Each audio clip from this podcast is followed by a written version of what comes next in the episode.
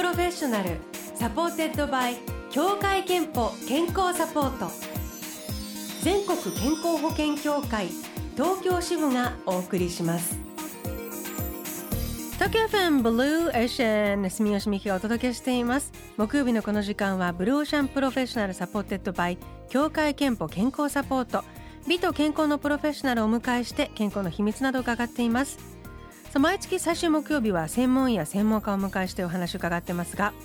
今日のテーマは2025年問題と地域包括ケアシステムです。お話を伺うのは東京大学高齢社会総合研究機構客員研究員でいらっしゃる辻哲夫さんです、えー、今日はリモートでお話を伺います。辻さんよろしくお願いいたします。どうぞよろしくお願いいたします。辻さんは元厚生労働省事務次官でいらして医療や高齢者福祉政策に長年力を尽くしてこられました。で中でも最重要課題として取り組んできたのが今日のテーマで地域包括ケアシステム。えー、まずですねこの地域包括ケアシステムとはどんなものなのか。はい。あのー、皆様もご存知だと思いますけど今日本はあの世界で一番の高齢先進国なんですね、はい、高齢者がどんどん増えておりましてさらに高齢化が進みます。しかもこれからはですね高齢者の世帯はあの一人暮らしとか夫婦だけの世帯ですね。これが中心になってまいります。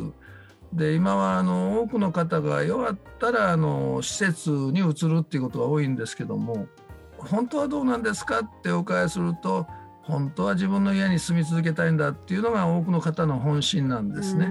でそういう中でちょっと今のままじゃこれからものすごい高齢化が進むのでちょっとその国としても乗り切っていけないということでまあいわばあの住み慣れた地域でですねどなたもできる限り元気でしかし弱っても安心して過ごせるような、まあ、地域で住み続けるようなさまざまな仕組みをですね地域の中に作っていく必要があると。でこれがあの後でまた詳しく述べますけれども地域包括ケアシステムと言われるものなんですね。であの地域包括ケアシステムを考える上で重要なキーワードが2025年だそうですがこれはどうしてなんでしょうか？それで今あの高齢化が進んでると言いましたけども一般的にはですねあの国際的に65歳以上が高齢者と言われておりましてでその人口には占める割合がどんどん増えていくことを高齢化っていうんですけどもね、はい、日本は28%台ぐらいで世界で一番なんですがこれがあの40%近くまで増えるんですね。実はその皆様もお感じになってると思いますけどちょっと弱ってくるっていうのは実際は75以降ぐらいなんですね平均的には、弱ってくるっていうのは6570ってまだ元気です。したがってまあ75歳以降が大きなまあいわば課題なんですけども、はい、あの実は団塊の世代もう日本の最大の人口集団ですけどこれがあの75歳を超えるのは2025年なんですね。でしたがってこのまあ時期に向けてですね、まあ、システムを見直していく必要がある。それがこの地域包括ケアシステムなんです。まあ、でも2025年ということはもう4年後なのでかなりすぐもう先だ目の前だなという感じがするんですけれどもどんなその問題課題に直面すると見られてるんでしょうか？はいまあ、あの2025年っていうのはその今言いました段階の世代が70を超えるっていうことはいよいよそれからこう段階の世代が、まあ、元気な人いっぱいいますよ平均的にまあ言われ始めると。だからあのそういうふうにシステムを2025年以降に向けて変えるっていうことであって本当にそのシステムが生きて地域で起動していくにはあの2025年以降、まあ、大きくは2040年に向けて本格的に起動させていくっていうあの2025年に全部完成するんじゃなくてその2025年にはそういう方向に全体として切り替わってるっていう形で今進めてるわけですけども、はい、それにつきましてはですねどういうふうにあの切り替えるかっていうことをあの進めてるかというと政策はもうそっちに向けて2025年に向けて動いてまして一つはですね弱るという場合に、うん、あのまず困りごとから始まるわけです。例えばちょっとこう見守りをしないと心配だとかですね。ちょっと買い物とかゴミ捨て大丈夫かなとかですね。お手伝いが必要になってくるわけですでそういうのの生活支援っていうんですけどもね。で一方そういう状態が起こるっていうのは体や心が弱ってきてからであってそれを弱らないように予防するのを介護予防っていうんです。はい、ですからこの生活支援システムとか介護予防システムこれを地域の中にどのように作っていくのか。これまあどっちかというと我々あの一人一人が気が付いて助け合うっていうことが必要で、まあ、自助互助といったことが言われますけどもこういう方向をしっかり出していくっていうこと。一方においてですねなるべく弱らないように頑張るんだけど最後はやっぱり弱るっていうのもこれ人の常なんですね。で弱ってもですねちゃんとこう介護サービスがある。看護サービスもあって医療もこれから住まいに住み続けようっていう方向をあのシステム化しようとしてるわけですから医療がお医者さんが来てくださる在宅医療が必要だと。それからまああのいろんなあの福祉的な困りがともあって福祉サービスも必要だ。あの俗に共助公助というんですけど公の仕組みですね、うん、こういうものも作っていかなくちゃいけない。こういうことをこうあの自分たちの身近な日常生活圏っていうんですけど大体中学校単位ぐらいですね。こういう地域でそういう全体を作り上げていかなくちゃいけない。これが地域包括ケアシステムの具体的な内容なんです。なるほど。だからそれを、はい、そのもう今からもうまさにやるぞと取り組んでいかないと2025年には急に足りないとかサービスが足りないシステムができてないさあどうしよう困ったという状況が起きてしまいかねないということなんですね。はい。それを目指すっていう方向がですねあの2014年の医療介護総合確保推進法っていうですね法律ができまして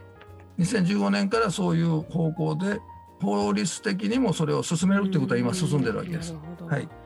とはいえ20代から40代のリスナーの方々は自分とは関係ないと思っているかもしれませんがやはりもう社会の誰もが関係あることなんでしょうか？まあ、高齢化が進むっていうことの意味はですね若死にですね若くして亡くなる人ってものすごく減ったんですね。医学技術が非常に進歩しまして社会保障制度も整備されましてですね。ですから誰もが長生きするんです。それでこれから2040年に向けてですね、まあ、生まれた方の3分の2近くがですね85歳以上まで生きるんですね、うん、とても長生きです。そして100歳がいっぱい出てくるわけですね100歳の方。そういう長生き社会になるとみんな若い人もおじいさんおばあさんや親の介護で 誰もがこういうことを身近な問題で感じるっていうこういう社会なんです。ですから若い人も肉親を通してですねあの身近に感じる時代がやってくる。それから実はあの介護サービスとか保険医療サービスはですねみんな若い人も保険に入ってるわけですね。健康保険とか、はい、保険料でそういうサービスやっていきますのであのもうみんな参加してるわけですよそのシステムね若い人も。まあ、そういう意味でとてもあの20代40代にとっても身近な問題だということをご理解いただきたいと思います。なるほど、えー、ということで今日は地域包括ケアシステムについてお話を伺っています後半も辻さんどうぞよろしくお願いいたします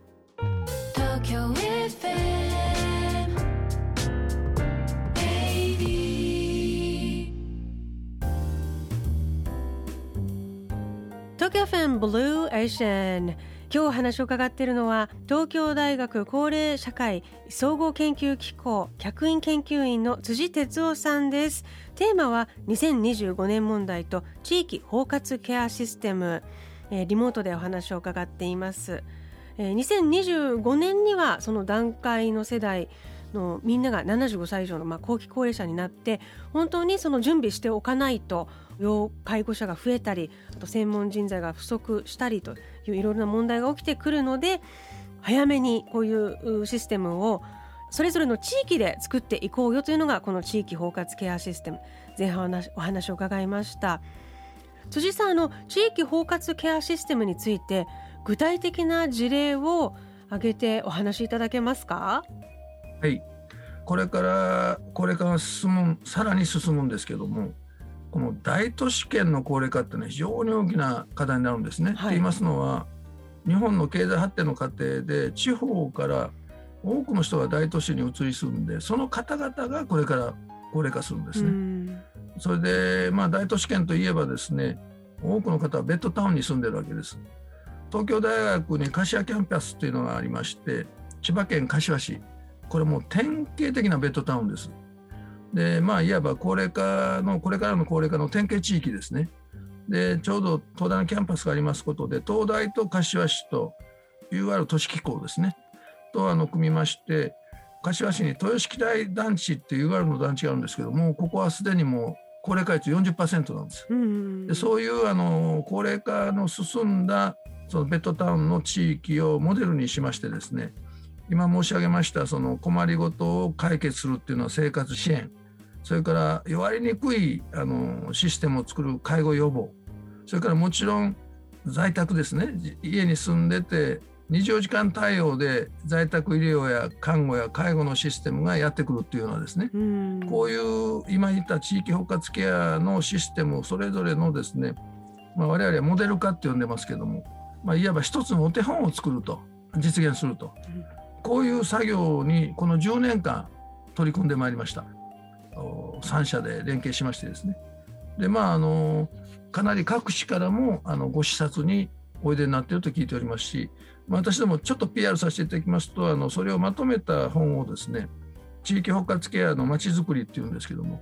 あの克明に記録した本も出しております、まあ、そういう取り組みをいたしております。まあ、これからその各地域ごとにそのシステムをあのそれぞれの地域の方々が自分たちの手で作り上げていかなきゃいけないとなるとやっぱりそういう先進例がまずあってあのそれをまあお手本に自分たちなりに工夫しながら人材もそうですしやり方とか作っていくことがもうマストになってきますね。その通りですさらに人生100年時代の新たなテーマがフレイル予防と辻さん発信されていますがこのフレイルとフレイル予防についてもお話しいただけますか？あのやっぱり75歳以降の人口が増えるっていうことが2025年問題ってあるように言われてるわけですがあの平均的にはですね大体85歳ぐらいになると介護サービスのお世話になるような要介護状態になるのが今の日本の姿なんですね。元気な時から要介護になるまでの中間的なあの期間状況をフレイルっていうんです。日本語では虚弱とあの訳されています。で虚弱って言ったらなんかあの要介護の人みたいに想像しちゃうんでその要介護になる手前のこうレベルダウンしていく状態をフレイルっていうんですね。うん虚弱はちょっともっと悪い状態を想定しちゃうんでその手前っていうんでフレイルと定義されたんですね。でそうなるとフレイルを予防するっていうことはですねもっと早い段階で弱るのを予防するということなんです。もっと戻りやすい状態の時に。でじゃあどうしたら弱りにくいかというとですね一つは栄養。やっぱりあの筋肉が減りますので年取ったら。しっかりあのタンパク質を中心にした栄養をしっかりとる。でそのためにはね年を取ると口の機能が弱ってくるんですよ。噛んだり飲み込む力が、これを大切にする。で次はやっぱり動かないといけない。これはまあ前からよく言われてることですが運動。これもですね過激な運動なんかしなくていいんです体をよく動かすということですね日常でね。が3つ目が社会参加。これが重要なんです。まあそれはボランティアをするとかそういう社会参加もありますけどもともかく人と関わるまあいわば生活の広がりを持つっていうことですね。社会との関わりを持つ。この3つのことがフレイルを予防するっていうことは分かったわけです。で1つだけじゃ不十分なんです。まあ、このフレイルについて研究している私の同僚の飯島先生という東大の先生はですね、まあ、この3つを三位一体でやらなくちゃいけないという表現をしております。こういうことを進めるフレイル予防をすることが重要なんですね。やっぱり弱ってしまってからやっぱり戻るのは難しいんですね。で特に重要なのが今言った社会性あの人と人の関わりを持つ生活の広がりを持つっていうことでしてこれ例えばあの毎日出かける人はですね週に1回しか出かけない人に比べて高齢者の場合ですね歩行障害のリスクは4分の1認知症になるリスクも3.5分の1なんですよ。いかに閉じ込まらないことが大切かっていうことです。まあ、こういうことをこれからしっかりやっていく必要があるということですね。でやっぱりそういう方向でいかないと75歳以上人口はものすごく増える社会はさ成り立たないですよ。したがってですねフレイル予防っていうのはものすごく大切なんです。できたらですね毎日じゃなくても65歳以降も地域で働くことですよ。何かのお仕事をすると地域で。じゃあそれこそその自分が地域包括ケアシステムのお世話になる前に自分がその世話をする方としてまずはその活躍するというようなそれこそ意識であの各地域で構築できると有機的なシステムになりますね。その通りです。ですから地域包括ケアってそういうですねなんかすぐ介護とか医療とかって言っちゃうんですけどもその手前もとても大事だっていうのは地域包括ケアだっていうことです。えー、さああのブロシャのホームページではリスナーの皆さんに健康にまつわるアンケートを行っていまして今回はかかりつけ医はいますかと質問しました回答ははいが59%いいえは41%という結果です辻さんこの結果はどう捉えますか？あのはいが60%近くの結果だっていうのはとてもいい傾向ですね。あのそれでですねやっぱりですね身近なところであのできましたらその家族を含めてですねこうずっとあの関わってあの様子を見てくださるですねお医者さんが大事なんですよ。病院の外来に行ってですねあの一からあのいちいち聞いてで次行ったらまた違う先生がいるみたいなんじゃなくて同じ先生がずっと関わってくる。そして何でも相談できると。できればやっぱりあのあの弱ってきたら在宅医療もやってくださると。訪問診療もやってくださると。これが一番いいかかりつけ医なんですね。ですからそういうかかりつけ医が増えることが実は今の地域包括ケアが良い方向に進む大きな鍵なんです。ですからそういうかかりつけ医が増えることを私たちはとてもあの願っていますし、うん、多くの方がかかりつけ医を持ってらっしゃると理解していることはとてもいいことです。ちなみに辻さんご自身は健康のために心がけていることはありますか？まああのあえて言いますとワンちゃんがいるんでワンちゃんの散歩ですね。これはあのマスクして人と接触しないで歩けますので、はい、からもう一つはラジオ体操これはあの小さい時からやってきたラジオ第一体操を、はい、毎日やるように心がけてます。だこれもですね前者はやっぱりワンちゃんとのコミュニケーションですよ。はい、それからまあラジオ体操は夫婦で どっちかが今日もやらなくちゃって言ってこれもコミュニケーションですよ。なるほど。だからやっぱりまああえて言うとそういうことかなと思ったりしております。あもうこの2つですね、ね、今ね。はい。ありがとうございます。え興味のある方は辻さんのご著書地域で取り組む高齢者のフレイル予防ぜひチェックしてみてください。今日は東京大学高齢社会総合研究機構客員研究員の辻哲夫さんにお話を伺いました。どうもありがとうございました。どうもありがとうございました。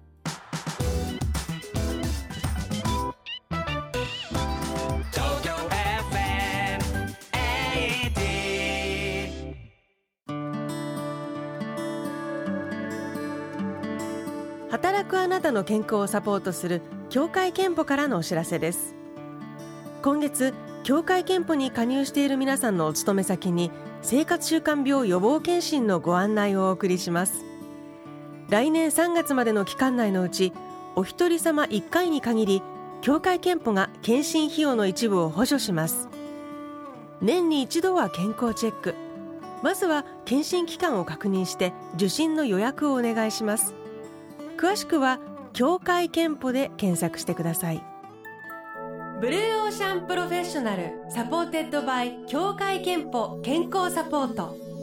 全国健康保険協会東京支部がお送りしました。